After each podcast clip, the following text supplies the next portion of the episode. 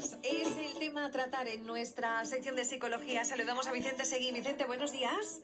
Hola, buenos días, ¿qué tal? Muy bien, bueno, pues eh, vamos eh, una semana más a tratar temas tan interesantes como este, las adicciones sin sustancia. A ver, cuéntanos. Pues sí, hoy quería que tratáramos este tema porque todavía no lo habíamos eh, tratado a lo largo de todos estos programas, pero que está, por desgracia, a la orden del día cada vez más y bueno, las adicciones sin sustancias son, como su nombre indica, adicciones sin drogas de por medio. Adicciones, digamos, a conductas, a relaciones, a sentimientos, personas, etcétera. Bueno, yo he puesto dos ejemplos, no sé si me, me, he equivocado. Videojuegos, el móvil, por ejemplo. Exacto, pero no solo eso. Como decía antes, eh, podríamos también incluso decir eh, la archiconocida dependencia emocional, ¿no? que también puede ser considerada una forma de adicción. Esta adicción o esta dependencia que tenemos a veces de cierto tipo de relaciones o cierto tipo de personas, de perfiles de personas. Y de hecho, ¿sabes qué podría decirte? Que realmente, Pepa, podemos volvernos adictos a casi cualquier cosa. A casi cualquier cosa. Madre mía, esto entre interesante y también preocupante, porque a ver si somos adictos a algo y no nos hemos dado cuenta. vale, en realidad no hay que alarmarse, ¿vale? Lo que vamos a hacer ahora es dar unas pequeñas señales para que la gente pueda eh, guiarse aunque hay que señalar siempre que el autodiagnóstico no es eh, una buena idea. Bueno, pero ¿nos puedes decir alguna señal así? ¿Cuáles son estas señales? Pues mira, mm, son más o menos las siguientes. Imaginamos, por ejemplo, que nos estamos empezando a dar cuenta de que pasamos mucho tiempo con el móvil, ¿ok? Eso es algo, digamos, relativamente común hoy en día. Las señales serían eh, las siguientes, un poco ser conscientes, detectar las siguientes que ver que el uso del móvil, por ejemplo, está interfiriendo en nuestras relaciones sociales, eh, relaciones personales o laborales, o incluso pues todas a la vez. Esa sería la primera señal. El sentir que no tenemos el control, o dicho de otro modo, que necesitamos eh, estar continuamente comprobando o mirando el móvil, ¿vale? Han enviado un mensaje de WhatsApp, eh, el Instagram, etcétera. Otra señal sería si sentimos una fuerte ansiedad cuando nos olvidamos el móvil en casa, por ejemplo. Vamos a la playa, se nos olvida en casa y, digamos que no podemos estar tranquilos sin, sin, el móvil con nosotros.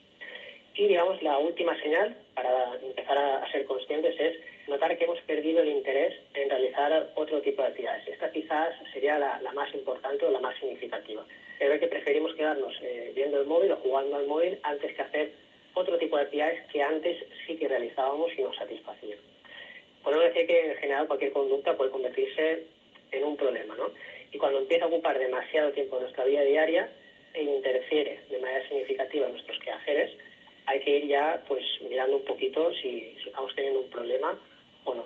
Porque a veces no nos damos cuenta y podemos decir que una de las diferencias que tienen estas adicciones con las adicciones con sustancias es que el deterioro físico no es visible, o al menos no es tan visible, que normalmente una de las alarmas que utilizamos cuando se trata de adicciones con, con sustancia. Claro es más evidente. Bueno, y yo creo que con el móvil todos tenemos un problema, porque constantemente estamos revisando a ver si nos han enviado un mensajito, a ver si hay alguna notificación. Eh, todos yo creo que tenemos algún problema.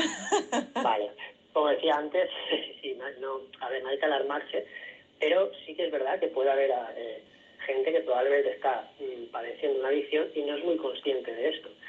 Pero bueno, no es raro, eh, de hecho, no es raro consultar, en consulta, digamos, perdón, cuando estoy en consulta, pautar una desconexión al móvil y que luego la persona venga diciendo que, se siente bastante mejor al haber sido capaz de no estar tan pendiente de, estar todo el día mirando el móvil, etcétera.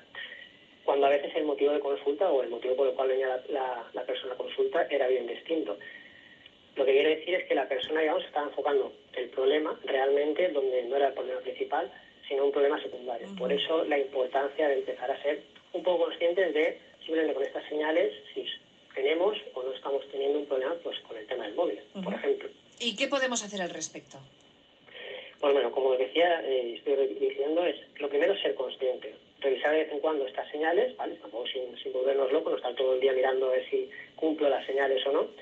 Nos ayudará a mantener un, un nivel de conciencia eh, sobre el respecto, ¿vale? Sobre el estado en el que estamos. Hoy nos hemos centrado un poquito más en el móvil, pero también quiero señalar que estas adicciones pueden ser cualquier tipo de conducta, como decía al principio. Videoconsolas. Las videoconsolas, tela, tela con ellas, ¿eh? También. Exacto, hablaremos de esto un día, no te preocupes. el tema de estar con la pareja también. Y, muy en, eh, en jóvenes eh, se destaca últimamente, por desgracia, el tema de las apuestas. Y les empieza a ser un problema bastante Apuestas eh, con el móvil, ¿no? Sí, apuestas con el móvil sobre todo, porque es lo más sencillo, pero también apuestas en general, apuestas deportivas, etcétera, etcétera. Lo primero, como decía, es ser consciente, y lo segundo es que si detectamos, obviamente, que cumplimos estas señales, no es necesario cumplirlas todas, pero algunas de ellas sí, eh, el siguiente paso sería, obviamente, buscar ayuda de un especialista. Que me gustaría matizar, el especialista para estos casos no es el médico de cabecera.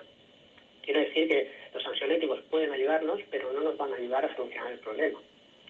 Entonces, hay que buscar siempre la ayuda adecuada para, para cada problema. Psicología, ¿vale? A un especialista en psicología de seguridad social. Pero si no, la opción es buscar ayuda de un profesional de, de la psicología. Esto sería los dos, las dos cositas, ser consciente y buscar ayuda en el caso de que veamos que necesitamos. Bueno, y te podemos buscar a ti, ¿no? ¿Dónde te podemos encontrar? Perfecto, a mí me podéis encontrar, a mí y a mi compañero Nico Aros, en la calle Marqués de Campo, 18, segundo B, en el teléfono 630-659166 y en redes sociales en arroba psicología, que por supuesto estaremos encantados de ayudaros con, con, los problemas que se presenten. Muy bien, bueno, pues eh, dentro de dos semanitas volvemos a conectar contigo y seguimos hablando de temas muy interesantes. Eso de los videojuegos estaría muy bien tratarlo, ¿eh? Hablaremos de no te preocupes. Muy bien. Un besito. Muchas gracias. Hasta, Hasta luego. luego, adiós. this.